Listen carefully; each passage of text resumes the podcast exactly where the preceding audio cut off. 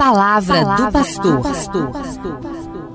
Maria Rosa, da cidade de Curvelo, pergunta: Dom Darcy, por que na celebração do matrimônio não se pode cantar música gospel? Matrimônio é sacramento e sacramento é a ação eficaz da graça de Deus. Portanto, todo sacramento realiza o que é celebrado, porque é Deus mesmo quem age na pessoa do ministro e da comunidade celebrante. É Deus quem age na comunidade celebrante. E você sabe quem é o ministro do matrimônio? Não é o padre, como muitos podem pensar.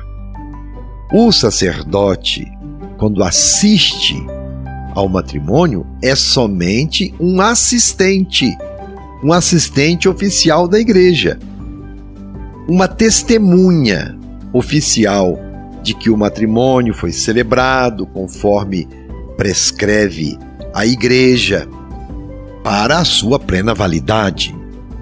O ministro do matrimônio, então, não é o padre. E quem é o ministro do matrimônio? O ministro do matrimônio são os noivos. Isso mesmo. Eles é que realizam o matrimônio, a união indissolúvel.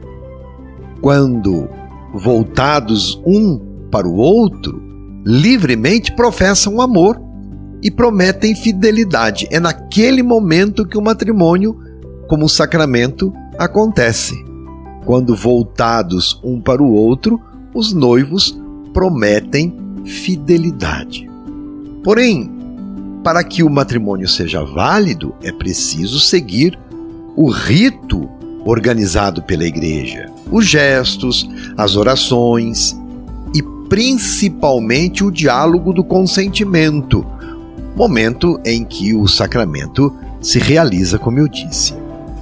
Também o canto parte importante desta liturgia, da liturgia do matrimônio.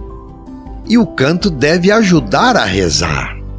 O canto não é somente para embelezar ou tornar a celebração emocionante, não é por isso que se coloca o canto no matrimônio, mas é para ajudar a rezar.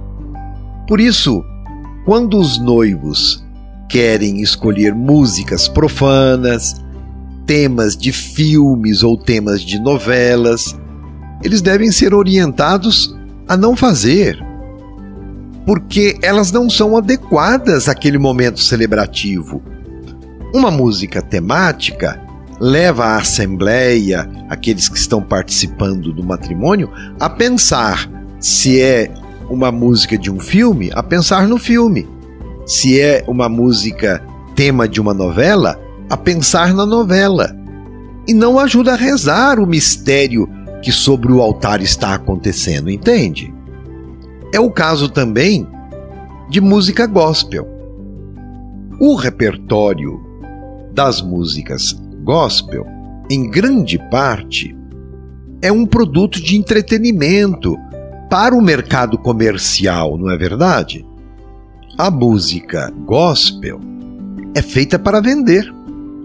Embora tenha temas religiosos e até temas bíblicos, estas músicas, as músicas gospel, não são propriamente litúrgicas e por isso não devem ser executadas nas celebrações sacramentais da Igreja Católica. Música litúrgica é para rezar e música gospel é para se divertir, para entreter. A música litúrgica é para a assembleia celebrante.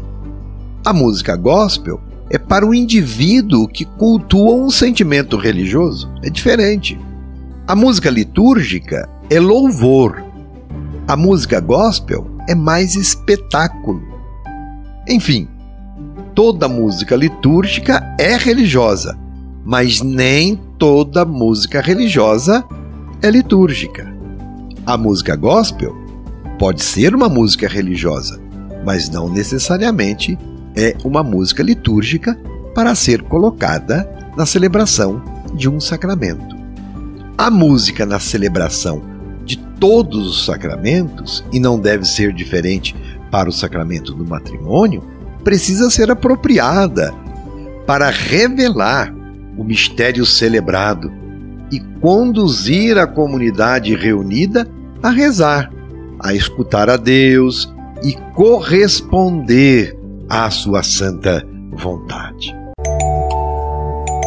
Aqueles enamorados que estão pensando em se casar e pedir a bênção de Deus no sacramento do matrimônio, quando forem organizar a celebração, é oportuno que procurem o pároco e se informem sobre essas regras rituais, para que a cerimônia seja bem preparada e bem rezada, inclusive para juntos escolherem as músicas.